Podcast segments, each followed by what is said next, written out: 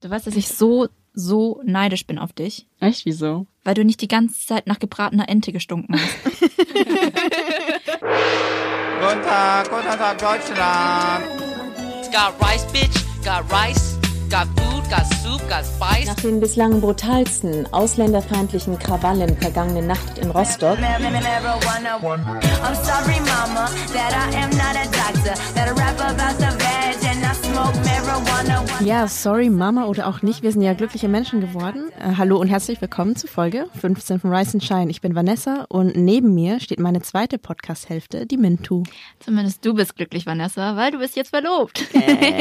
Äh, und nochmal herzlichen Glückwunsch auch hier im Podcast zur Verlobung. Tatsächlich auch jetzt das erste Mal persönlich, weil wir uns das erste Mal seitdem persönlich Stimmt, gesehen oh mein haben. Gott. Genau, wir nehmen jetzt endlich mal wieder gemeinsam auf. Ansonsten haben wir das immer nur als Fernbeziehungspodcast geschafft, weil wir ja in zwei verschiedenen Städten wohnen. Wir sind jetzt gerade im Studio von Zeit Online in Berlin, wo Vanessa tagsüber arbeitet und jetzt nachts mal für uns aufsperrt, damit wir den Podcast aufnehmen können. Und wir haben Neuigkeiten, wir sind nämlich auch wieder nicht nur zu zweit im Studio, wir haben nämlich Zuwachs bekommen. Es ist eine Sie. Sie heißt Ling Chen. Oder du sagst ja selber, dass alle Leute dich Lin nennen und wirst uns auch künftig bei Recherchen und im Schnitt unterstützen. Heute bist du aber auch mal vor dem Mikro. Hallo Lin. Hallöchen. Lin oder Ling, wo hast du das bessere Gefühl? ähm, tatsächlich Lin. Ich weiß nicht wieso. Ich glaube, das ist echt so ein deutsches Ding. Magst du ein bisschen von dir erzählen und wie du auf uns gestoßen bist? Weil wir haben gar nicht Lynn gefunden, sondern sie hat uns gefunden und sich einfach bei uns beworben. Ja, das war irgendwie echt crazy. Ich kann auch noch nicht wirklich glauben, dass ich hier stehe und mit euch rede. Tatsächlich war ich in Vietnam, als ich euch gefunden habe. Ich saß im Zug durch äh, Vietnam und war halt reisen und dachte mir, okay, ich will jetzt irgendwie einen Podcast hören. Passenderweise habe ich euch bei Spotify gefunden. Einfach Ähm. so? Oder hast du irgendwas mit Vietnam eingegeben? Nee, tatsächlich habe ich einfach irgendwie ein bisschen gescrollt und gesucht und so und dann habe ich euch gefunden. Krass. Das war irgendwie ein purer Zufall.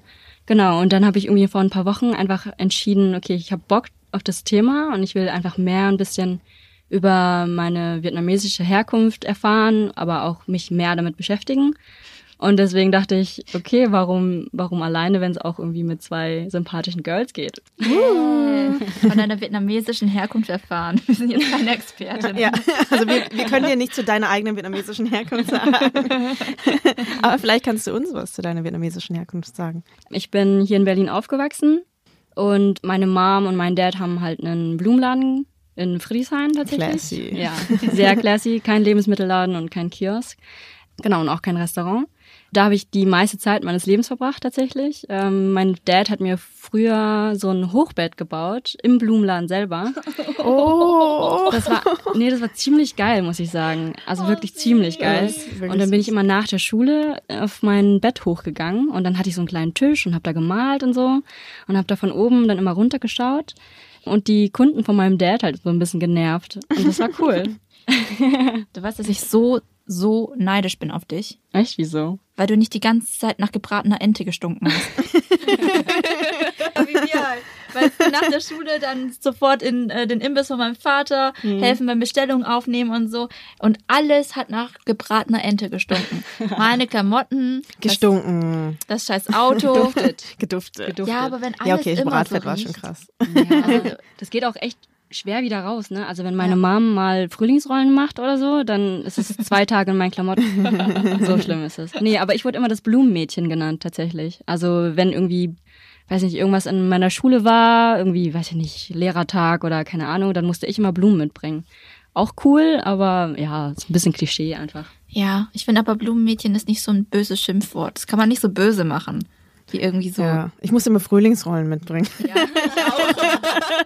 Die billigen, was die vegetarischen, Ja, genau. die kleinen. Musste ich auch immer Die mitnehmen. zwei Euro pro Portion kosten inzwischen immer. Ja. Ich finde die so eklig. Ich finde die, ich find die richtig eklig einfach. Ich kann das nicht essen. Nee, nee. Du bist, glaube ich, das erste Blumenkindladen, das ich kenne. Blumenkind. Äh, nein. ah, es ist spät, es ist spät. Ihr müsst noch auch dazu wissen, es ist jetzt ungefähr, keine Ahnung, halb elf Uhr abends oder so. ich habe einen sehr langen Tag hinter mir. Blumenladen. Blumenladenkind. Kind. Blumenladenkind. So. Sollen wir zum Thema übergehen? Äh, wenn ihr noch was über noch- Lynn wissen wollt, dann schreibt uns einfach an unsere E-Mail-Adresse riseandshine.podcast.gmail.com. Ja. Ja, weil eigentlich haben wir nämlich ein Thema wieder. Und das Thema habt ihr eigentlich sogar auf Instagram entschieden, nachdem wir ein Foto gepostet haben. Und zwar ähm, wollen wir heute über Bubble Tea sprechen oder Milk Tea heißt es, Boba im amerikanischen Raum auch, zumindest an der Westküste.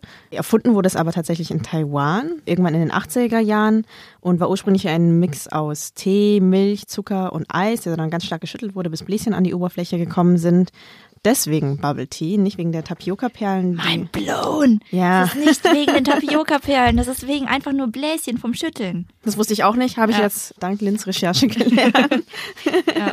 Vielleicht könnt ihr euch erinnern, in Deutschland war es ja so, dass Anfang so der 2000, so 2011 ganz, ganz viele Bubble Tea Läden überall in den deutschen Städten aufgetaucht sind. Und ab äh, Herbst 2012 haben dann ganz viele Filialen wieder geschlossen. Und äh, binnen eines Jahres hat sich zum Beispiel beim größten Anbieter bei Bobo Q die Anzahl der Filialen halbiert.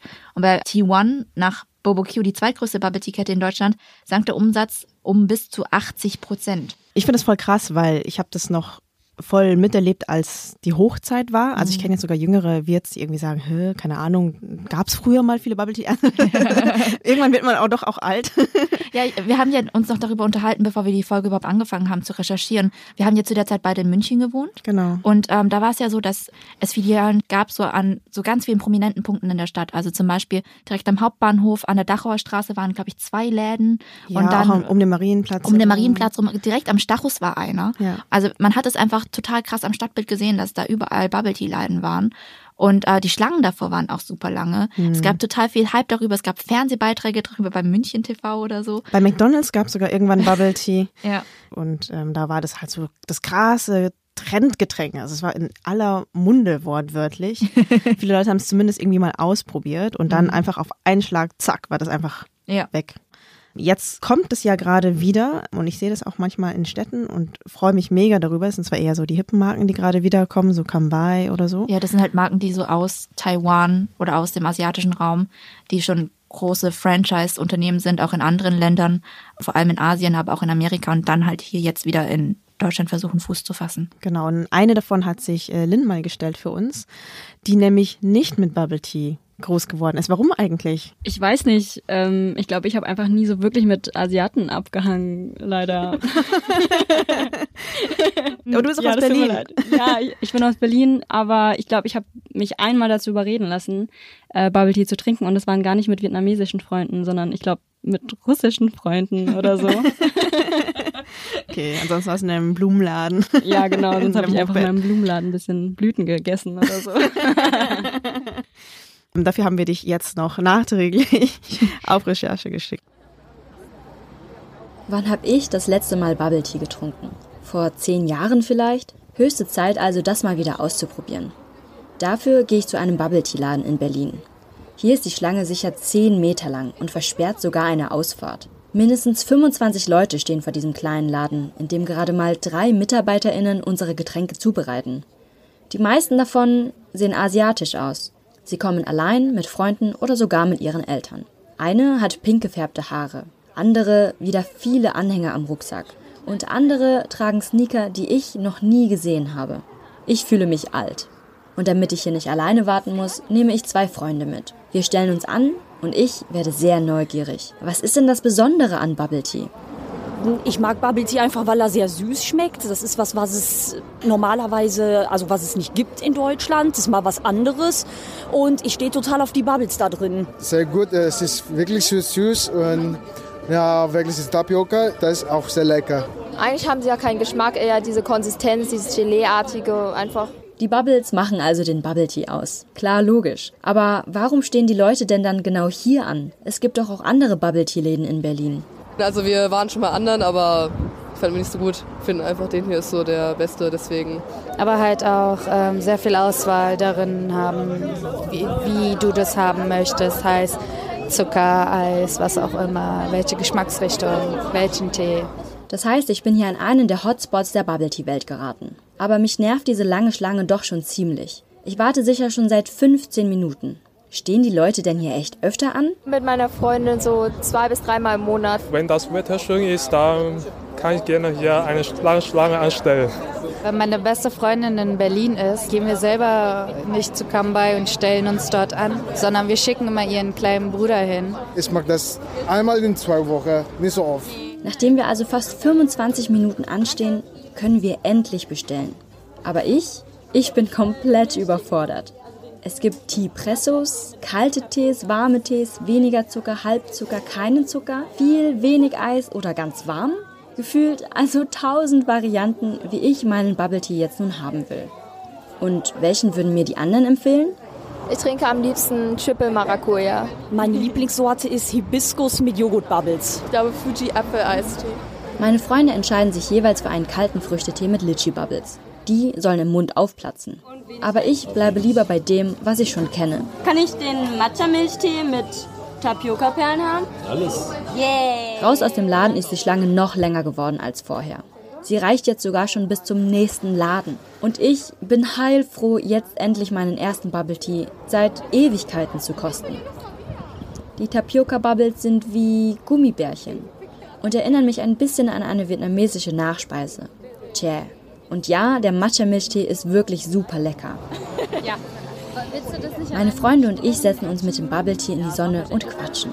Ich habe nicht nur was zum Trinken und zum Snacken, sondern kann mit meinen Bubbles auch in meinem durchsichtigen Becher herumspielen. Aber ob ich dafür nochmal 30 Minuten anstehen würde, ich weiß nicht. Halbe Stunde anstehen ist schon krass. In Köln muss man deutlich weniger anstehen, als wir auch in Köln zusammen waren. Hat es vielleicht 15 Minuten gedauert? Da Höchstens. ging die Schlange, glaube ich, auch nicht bis raus, oder?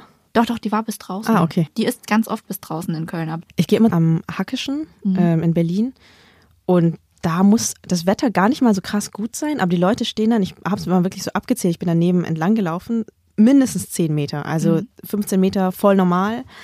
Ähm, jedenfalls ist dieser Erfolg schon krass, wenn man beachtet, wie tief eigentlich die ganzen Läden gefallen sind. Ich habe das Gefühl, die Leute gehen jetzt Bubble trinken, so wie sie Eis essen gehen im Sommer eigentlich, also statt Eis. Ja, ich glaube, das ist ein Gefühl, das du halt vor allem in Berlin hast, weil es hier zwei Läden gibt.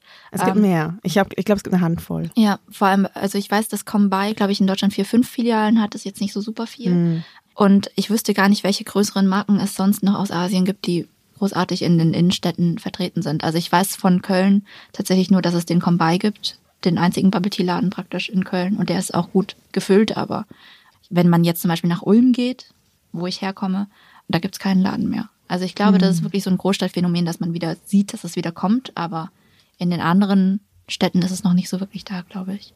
Ja, das stimmt. Wir haben mal nachgelesen, was da eigentlich passiert ist, warum es so schnell niedergegangen ist. Es war nämlich so, dass 2012 im August ähm, die Rheinische Post einen Artikel geschrieben hat und dort den Forscher Manfred Möller zitiert hat von der RWTH in Aachen. Und dort soll er gesagt haben, dass in Bubble Tea Kugeln jede Menge Dreck stecke. Und dieses Zitat hat die Rheinische Post einfach übernommen. Letzten Endes, was die Forscher eigentlich sagen wollten, ist, dass sie in den Tapioca-Perlen und auch in dem Getränk Stoffe gefunden haben, die nicht so wahnsinnig gesund sind. Aber die Leute haben gar keine Aussage darüber getroffen, wie hoch die Konzentration zum Beispiel dieser Schadstoffe war. Und darum geht's. Also letzten Endes ist irgendwas Ungesundes, wirst du überall finden, wenn du lange genug danach suchst. Aber es kommt halt darauf an, wie viel ist davon drin. Und das hat er nicht gesagt. Die Zeitungen haben aber alle so mehr oder weniger voneinander abgeschrieben. Die Welt hat auch getitelt, Chemiker finden Gift in Bubble Tea. Ja, was letzten Endes eigentlich ein reines Gerücht war, eine reine Panikmache. So durch diesen einen Artikel hat sich das irgendwie ziemlich verselbstständigt. Und danach war eigentlich nicht mehr viel zu retten, weil es dann auch hieß, ich habe dann noch andere Quellen gelesen, die halt von der Rheinischen Post auch abgeschrieben haben, die dann gesagt haben, es sind krebserregende Stoffe drin. Hm. Also wirklich auch sehr, sehr krasse Anschuldigungen. Und der Manfred Möller, den ähm, die Rheinische Post da zitiert hat, der hat ja dann ein Jahr danach auch nochmal ein Interview dazu gegeben und gesagt, dass diese Berichterstattung über seine Forschung einer Verleumdungskampagne gleiche, weil er nie irgendwie Aussagen darüber treffen wollte, über das Gesundheitsrisiko des Tees und auch nie sagen wollte, dass Bubble Tea gefährlich sei. Er sagt so immer noch, es ist jetzt nicht das gesündeste der Welt, aber das äh, wissen wir, glaube ich, auch, dass ähm, Bubble Tea jetzt nicht unbedingt gesünder ist als ein gesüßtes Starbucks-Getränk. Man kann jetzt diese ganze Mediensache ziemlich verrückt finden und kritisieren. Viel krasser ist es aber für Menschen, die wirklich darunter gelitten haben. Es war ja so, dass total viele sich da selbstständig gemacht haben, gerade viele Asians, auch viele mit vietnamesischem Hintergrund, die dann Kredite teilweise aufgenommen haben, ein Geschäft eröffnet haben und gedacht haben, so jetzt kommt's, jetzt kommt der große Gewinn. Ja, und dann war es einfach vorbei. Und einer, der es passiert ist, ist äh, Tree aus Ulm.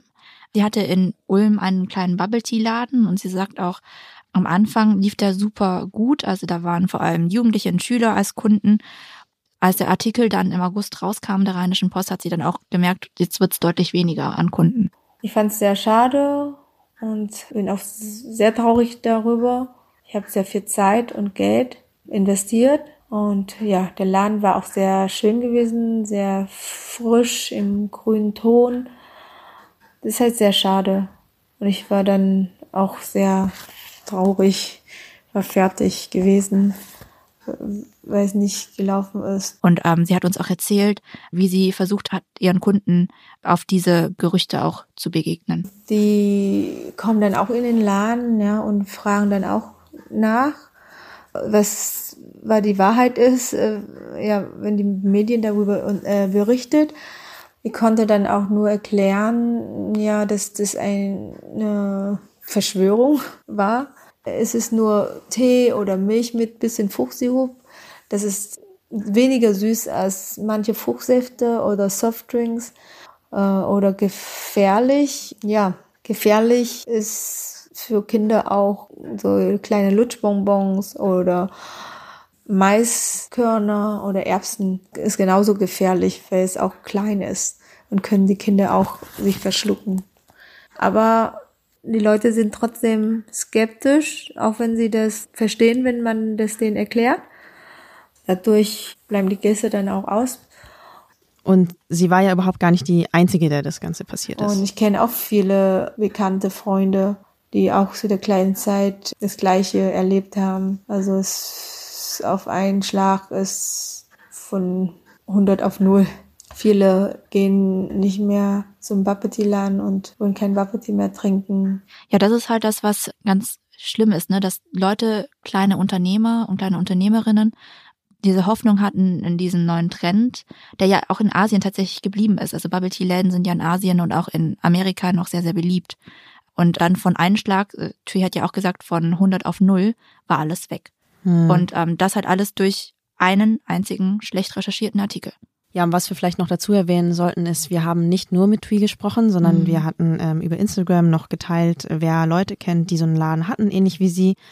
Und wir haben auch tatsächlich mehrere gefunden, aber sie alle wollten nicht so gerne darüber sprechen. Ja. Äh, manche hatten tatsächlich gesagt, nee, es ist ihnen zu persönlich oder es ist richtig krass oder seitdem geht's ihnen richtig schlecht, sie haben psychische Probleme mhm. und also ich fand es heftig. Ja. Also ich fand es eigentlich dann krass, dass sie dann darüber mit uns gesprochen hat. Ja, Gott sei Dank hatte sie ja dann auch noch diese Gelegenheit, also vielleicht erzähle ich noch, sie ist ja extra von Leipzig nach Ulm gezogen, um diesen Bubble Tea Laden aufzumachen. Mhm. Aber hat dann dadurch, als sie den zumachen musste, konnte sie dann ein anderes Restaurant in derselben Straße übernehmen gegenüber. Ja. Und ähm, das betreibt sie bis heute erfolgreich seit sechs Jahren und ist damit sehr glücklich. Für sie hat es noch ein Happy End, aber viele haben eben diesen Sprung nicht geschafft. Kommen wir mal wieder zu einem fröhlicheren Thema. Ja. Frage an Asiaten. Dann nehmen wir vielleicht Ling wieder dazu. Ja. Lin, sorry. Ist okay, du darfst das. Ich habe einfach mal eine Frage aus unserem großen Fragepool ausgesucht. Eine Frage kam von Coralie per Mail. Ist Nein sagen verpönt in asiatischen Kulturen? Ich habe es gehört, beziehungsweise hatte einmal eine schwierige Verhandlung mit einer Kundin aus China, weil sie meinen Vorschlag nicht annahm, aber trotzdem nie Nein sagte. Was sagst du dazu? Ist mir jetzt noch nicht wirklich aufgefallen. Also ich kenne das irgendwie aus meiner Familie, dass man halt nicht Nein sagt zu Älteren oder Respektpersonen, also zumindest nicht einfach widersprechen oder so, mhm. sondern man muss halt schon irgendwie vorsichtig an die Sache rangehen. Aber das Nein sagen jetzt an sich verpönt ist, habe ich jetzt noch nicht mitbekommen. Was ich immer im Vietnamesischen komisch fand, wenn du höflich sein willst, wenn du Nein sagst, sagst du davor ein Ja, damit es nicht so krass kommt. Sachung. Ja. ja. Und das hat, da habe ich mich schon immer gefragt, so warum machen wir das? Aber wahrscheinlich ist es halt so, weil Nein eine zu krasse Ablehnung ist, die unhöflich ist und man das dann davor mit einem Ja abschwächt. Wahrscheinlich dann sagt, ja, ich sehe deinen Punkt, aber nein. Hm. Also ich muss sagen, aus meiner Zeit in Vietnam wäre mir jetzt nicht aufgefallen, dass wenn ich jetzt beruflich mit Leuten zu tun hätte, dass Nein nicht funktioniert. Aber ich kann auch nur von Vietnam sprechen. Ich weiß nicht, wie es in anderen asiatischen Kulturen ist. Mhm. Und hier in Deutschland habe ich ja sowieso ein völlig verzerrtes Bild davon, weil ich sage einfach Nein, aber auch, glaube ich, auch so. Also auch für Deutsche ungewöhnlich viel und das stößt hier vor den Kopf. Mhm. Wobei meine Mutter schon immer sagt, dass ich sehr direkt bin. Dann sagen sie, ja, das ist halt die Deutsche. Das war jetzt auch beim letzten Besuch so, dass ich halt bestimmte Sachen sehr direkt erzählt habe oder meine Mutter manchmal ein bisschen direkt bloßgestellt habe, weil das macht sie mit mir auch. Aber ging es da auch wirklich um Ablehnung, also um Nein sagen? Nee, es war, ging einfach um Direktheit. Hm. Also nicht drumherum reden um den Brei oder Sachen schöner machen, als sie sind, sondern halt einfach direkt Sachen ansprechen. Und in bestimmten Situationen ist es wohl so, dass man das nicht macht in Vietnam. Ja. Aber vielleicht, um einmal noch auf die Frage zurückzukommen, ich weiß nicht, ob das Nein sagen an sich verpönt ist, aber ich glaube, was schon ist, ist, dass ähm, Leute eher Harmonie anstreben als offene Konfrontationen. Mhm. Ob das jetzt mit einem Nein ist oder nicht, keine Ahnung, aber wir können ja das ja auch in der Politik beobachten. ASEAN, das ist der Staatenbund aus südostasiatischen Staaten. Da heißt es auch, dass sie nach dem Weg des kleinsten gemeinsamen Nenners immer gehen und so den Konsens finden, anstatt über den völlig offenen Schlagabtausch, wie wir sehen zum Beispiel in der EU oder zwischen amerikanischen Staaten mehr erleben. Wobei man jetzt, wenn man sich mit der ASEAN beschäftigt, so was hat die ASEAN die letzten 10, 20 Jahre hinbekommen? Ja. Nicht viel. Das ist halt das Problem, wenn man auf den kleinsten gemeinsamen Nenner guckt. Das bewegt sich halt nicht viel vorwärts. Aber ja, das ist tatsächlich die Politik, die die ASEAN betreibt, wobei ich sie auch sehr kritisch sehe. Klar, also ich sage überhaupt nicht, dass es irgendwie toll ist. Ich beschreibe nur, wie es ist, ob das jetzt kulturell ist oder auch einfach politisch sehr gut erklärbar. Ich meine, es gab einfach vor 40 Jahren dort noch wüteten krasse Kriege. Und die ASEAN-Länder sind sehr unterschiedlich. Es sind muslimische Länder dabei, es sind buddhistische Länder dabei, es sind ja kulturell sehr, sehr unterschiedliche Länder, die auch sehr, sehr weit voneinander entfernt sind. Es ist nicht so, dass in, wie hier in Europa, dass Länder an Länder an Länder grenzen, sondern dass teilweise ein Meer dazwischen ist. Hm. Das südchinesische Meer. Und ja. Genau, war das vielleicht auch der einzige Weg, um sich zusammenzuraufen. Keine Ahnung, ob das dann unbedingt viel mit Kultur zu tun hat. Frage damit beantwortet.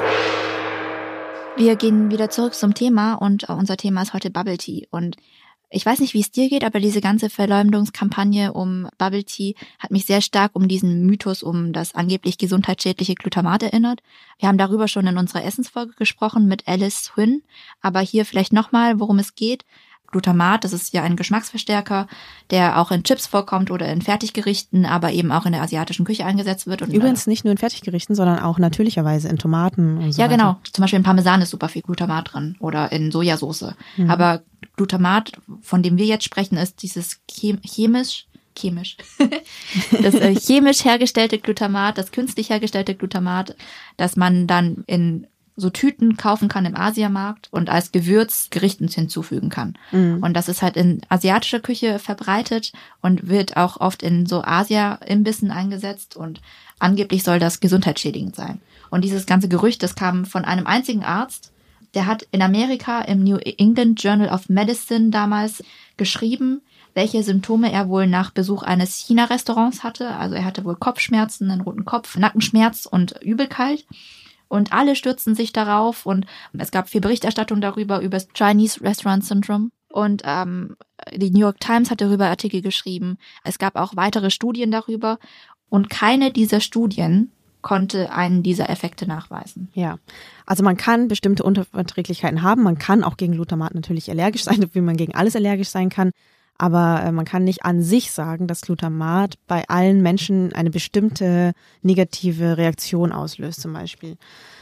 Aber bis heute hält sich dieser Irrglaube total hartnäckig. Also in total vielen Restaurants ähm, steht ja außen Mhm. ohne Glutamat oder so.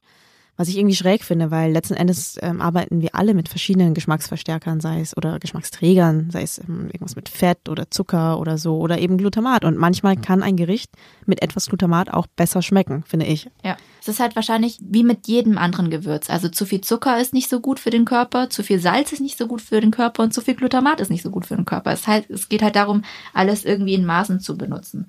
Was mich halt nervt, weil beides Bubble Tea als auch Glutamat irgendwie mit Asiaten in Verbindung gesetzt wird, habe ich das Gefühl, dass die Menschen und Medien viel schneller gewillt sind, diese Sachen zu verurteilen und zu sagen, das ist ungesund. Ja. So wie bei Asia-Restaurants, weil ja alles, was wir produzieren sozusagen, das ist ja billig, das ist nicht hygienisch und das ist ungesund. Und im Falle von Bubble Tea äh, oder Glutamat angeblich auch giftig.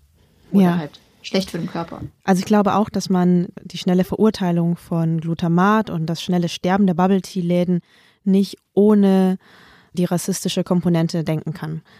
Es wurde schon öfter irgendwann mal gesagt, etwas ist nicht ganz gesund. Wir wissen alle, dass Cola nicht besonders gesund ist. Wir wissen alle, dass generell Softdrinks nicht besonders Oder gesund Chips, sind. wo übrigens auch Glutamat drin ist. Aber da das irgendwie eine vor allem von Immigranten betriebene Industrie war, war es irgendwie für viele besonders schnell klar, dass das nicht ganz sauber sein kann und dass das besonders suspekt ist. Und das finde ich irgendwie krass. Man kann sich noch so viel Mühe geben, kann auch alles richtig machen und am Ende sagt irgendein random Dude irgendwas und es gehen einfach Existenzen im ganzen Land durch zunichte. Ja. Ich fand das auch bei Bubble Tea so krass, weil die Bubble Tea Läden, ich meine, was hätten sie so Schmutziges im Hinterhof reinfügen können? Aber bei Bubble Tea war das Tee, den man einfach zusammenmischt und dann tut man ein paar Kügelchen rein und das war's. Aber die Kügelchen, das kennen die Leute hier halt gar nicht. Ne? Also Ja. ich glaube, Tapioca, es ist halt so schleimig, komisch, keine Ahnung, was es sein soll. Aber es könnte ja auch Superfood sein. Es ist auch eigentlich Superfood. Aber ich glaube, Tapioca ist gar nicht mal das Suspekteste von allen diesen Dingen gewesen. Ich glaube, diese Bobas waren das Krasse. Mm, die also das sind kleine Kugeln, man hat die im Mund und wenn man so ein bisschen draufdrückt, dann kommt eine Flüssigkeit mit einer anderen Geschmacksrichtung normalerweise raus. Mhm. Und das ist halt, ja, für viele super fremd. Ich fand es einfach witzig. Ich fand es voll das tolle Gimmick. Ja. Ähm, aber ich glaube, also ich kann mir schon vorstellen, dass sich Leute vorstellen, keine Ahnung, was da drin ist. Wie macht man sowas überhaupt? Ist das eigentlich Plastik, das ich jetzt gerade esse? Ja. Also so wie, ja, wahrscheinlich so wie Frischhaltefoliekugeln. Im Endeffekt war es ja sowas ähnliches wie Gelatine. Ja. Das ist ja einfach nur sehr, sehr intelligente Lebensmittelchemie. Aber Chemie und äh, wir sind ja hier auch noch in Deutschland. Ich glaube, da ist man besonders skeptisch. Ja. Aber ja, klar, also allein nur mit dem Glauben daran, dass etwas wahrscheinlich ungesund sein könnte, kann man, glaube ich, dieses Massensterben gar nicht erklären. Ich weiß auch nicht, wie es dir damit geht, aber ich fand es total krass, dass hier halt in Deutschland auf einmal alle Bubble Tea Läden weg waren. Weil ich habe es ja schon gesagt, in, in Asien ist es komplett normal, einfach als Freizeitbeschäftigung Bubble Tea trinken zu gehen. Hm. Ähm, ich war ja jetzt gerade auch in Vietnam und wollte wieder so mit meinen Cousinen und Cousins connecten, die alle ein bisschen jünger sind als ich. Und der Weg, um mit denen zu connecten, war, mit denen Bubble Tea trinken zu gehen. Oder Cha Cool. Heißt das dort. Also Mhm. äh, Milchtee übersetzt. Bin dann halt mit denen Bubble Tea trinken gegangen und die vietnamesischen Jugendlichen sind komplett obsessed mit Bubble Tea. Das ist komplett bescheuert. Also es gibt, wenn du, wenn du zum Beispiel ähm, in Shoppingcentern gehst, in so ganz hippe Läden, gibt's so Tragetaschen für deinen Bubble Tea, damit du den so um den Hals tragen kannst, aus so Canvas. Okay, und also und dann unten so, eine, so ein Ring, wo man dann seinen Genau, Becher reinhängen kann, da oder? hängst du dann deinen Becher rein und dann hast du den um den Hals rum. Und mein Cousin hatte auch einen extra Edelstahl-Strohhalm für Mhm. Bubble Tea. Das ist nachhaltig. Den das er immer, ist richtig sinnvoll. Genau, den er immer dabei hatte. Und danach hat er den auch sehr, sehr ausführlich mit so einem Pfeifenreiniger sauber gemacht. Hm. Also es ist eine echte Kultur, die halt da raus ist. Es ist für die Jugendlichen total wichtig, Chasseur trinken zu gehen. Wenn du auch vor Schulen gibt es auch so ganz viele so kleine Stände, weißt du, früher die Cafés Mhm. so da Ja, verkauft ja, ja. haben. Die machen jetzt Bubble Tea. Mhm. Deswegen fand ich das halt so krass, dass so ein Teil von asiatischer Jugendkultur, den es hier auch gab, der hier komplett verschwunden ist und dort halt einfach immer noch so total normal. Aber ich finde es, ähm, oder zumindest habe ich hier in Berlin das Gefühl, dass es auch wieder Teil der Jugendkultur wird, weil sonst kann ich mir gar nicht erklären, warum die Schlangen so unglaublich lang sind. Und ich Mhm. sehe es ja auch auf Instagram zum Beispiel, wenn man so Asian Accounts folgt, die so ein bisschen satirischer oder humorvoller arbeiten, da ist einfach Bubble Tea voll das präsente Element darin. Und es hat ja auch eine mal in ihren Jahresabschlussbericht, glaube ich, vom College oder so geschrieben. The only difference between your opinion and bubble tea is that I only asked for bubble tea. Und das ist einfach, also das ist einfach äh, so ein Ding, man weiß, was das für eine Anspielung ist, man kennt das und ich finde es total witzig und ich habe auch eigentlich heute ein total positives Verhältnis zu Bubble Tea. Nicht nur, weil ich es wirklich lecker finde, also ich mag es tatsächlich gern mit eher so ein bisschen weniger Zucker und lieber mit Tapioca-Perlen als Boba zum Beispiel. Und auch den traditionellen Tee. Wir trinken ja immer nur Ja, den normalen schwarzen Tee mit Milch. Genau. Aber gerade wenn man die Geschichte von Bubble Tea in Deutschland kennt, Mhm. finde ich es irgendwie auch nochmal so ein Statement, einfach Bubble Tea zu trinken. Ja. Also ich weiß nicht, ich sehe überhaupt gar nicht ein, warum ich wegen so einer blöden Schmierenkampagne, die übrigens auch noch voll präsent in vielen Köpfen ist. Also wenn ich mit deutschen Freunden rede, dann äh, sagen sie alle, ist das nicht irgendwie voll ungesund oder so. Also das ist einfach geblieben. Ich glaube, man kann Gerüchte einfach nicht mehr einfangen. Und dann sage ich so, nee, stimmt nicht. Und finde ich trotzdem geil. Und außerdem finde ich auch mal cool, irgendwie so ein Stück asiatische Popkultur Ja, so genau. zu haben. Und wenn es in Amerika irgendwie so ist, dass die ganzen Asian Kids immer mit Bubble Tea rumhängen, dann will ich auch mit Bubble Tea rumhängen. weißt du, was ich meine? Ich will, dass uns was verbindet. Und Ja. äh, da gehört Bubble Tea für mich halt dazu. Zumindest irgendwas, was nett ist, was cool ist und äh, was irgendwie so ein bisschen witzig ist und was irgendwie auch so ein bisschen so eine jüngere Generation zeigt und nicht immer nur dieses, also Witze darüber machen, dass wir alle irgendwie Asia-Imbiss-Kinder sind Ja. oder so. Weißt du, die arabischen Kids haben Sonnenblumenkerne, die knacken. Vielleicht haben wir dann einfach Bubble Tea. Nein, und sie haben Deutschrap und sie haben Hip-Hop und so. Ich wenigstens mein Bubble Tea. ja, was ich auch cool finde, ist, man trifft sich halt auch bei Bubble Tea. Also es ist nicht nur das so, dass es irgendwie toll ist, sondern ähm, ich war da letztens mal alleine. Ich habe eigentlich ein Brot geholt und dann dachte ich, okay, heute stelle ich mich in die Schlange. Und da waren einfach Rice and Shine HörerInnen von uns und ich habe mich mega gefreut, weil die einfach gefragt haben, ey, bist du Vanessa? Und dann haben wir noch irgendwie ein bisschen Bubble Tea zusammen getrunken. Und dann habe ich Oh. herausgefunden, dass äh, sie voll die coole K-Pop-DJ auch ist. Dang. Ja, und er macht ähm, auch Sozialwissenschaften. Herzliche Grüße an dieser Stelle. Vielleicht ist es aber auch deswegen, warum Bubble Tea wieder so zurückkommt, weil Asian Popkultur irgendwie auch cooler wurde im Vergleich zu vor fünf, sechs Jahren mit K-Pop und äh, dieser ganzen BTS-Welle. Stimmt. Ja. Das kann gut sein, weil ich weiß nämlich auch noch, dass damals in den ganzen Bubble Tea Läden immer Flachbildfernseher waren und dort ganz oft K-Pop gespielt hat und die ganzen K-Pop-Bands so ihre Choreos getanzt haben. Mhm. Also völlig schräge Atmosphäre und ganz viele Jugendliche, die einfach die ganzen Songs irgendwie nachsingen konnten oder sogar nachtanzen konnten. das war schon Hardcore in München. ja, und jetzt, äh, wo K-Pop auch wieder so einen Moment hat. Mhm. Also, liebe Shine-HörerInnen, lasst uns mal zusammen Bubble Tea trinken gehen. Ja, wenn ihr uns in der Schlange seht, in Köln oder in Berlin, sagt Hallo. Dort findet man uns. Dann trinken wir zusammen Bubble Tea und wenn es nichts zu sitzen gibt, machen wir so einen Asian Squad, setzen uns einfach an eine Wand und trinken Bubble Tea und sind dann die Asian Gangster zusammen. Genau, und bis ihr uns wieder seht, könnt ihr uns auf Instagram folgen. Manchmal posten wir auch Sachen auf Twitter oder Facebook. Ihr könnt uns eine E-Mail schreiben und uns Feedback zur Folge geben. riseandshine.podcast.gmail.com. Wir freuen uns über jedes Feedback. Aber wenn ihr uns noch weiter unterstützen wollt, wir haben eine Steady-Seite, ähm, steady.fm slash rise and shine. Genau, wir haben eine neue URL, steady.fm slash riseandshine. Kann man Ja. sich leichter merken. Bemerkung kam von Katrin Rönnecke, die die Haus 1 Podcast macht. Ja, wir haben die ganze Zeit den komplizierten Link gesagt, Vanessa. einen viel einfacheren Link. Genau. Auf Steady könnt ihr uns monatlich unterstützen. Das ist dahingehend cool, weil wir ja auch diesen ganzen Podcast ein bisschen nachhaltiger planen wollen können, planen können wollen. Oh mein Gott, Deutsch ist so unglaublich schwer. Vor allem um 11 Uhr abends. Ja, und wir können ganz viele Events finanzieren, die wir noch machen wollen in diesem Jahr, im nächsten Jahr. Ähm, Wir haben auch schon voll viele nette Ideen, aber ähm, genau, da helfen uns monatliche Beiträge besser als einmalige Spenden, von denen wir einfach nicht wissen, ist es jetzt vorbei, kommt jemals wieder etwas? genau. Ganz viele von euch unterstützen uns ja schon und wir sind da super, super, super dankbar und happy, weil wir damit echt tolle Sachen machen können und zumindest unsere Zugfahrtickets finanzieren können. Und ihr könnt machen, dass ich jetzt Mintu drücken kann. Und Oh, cute.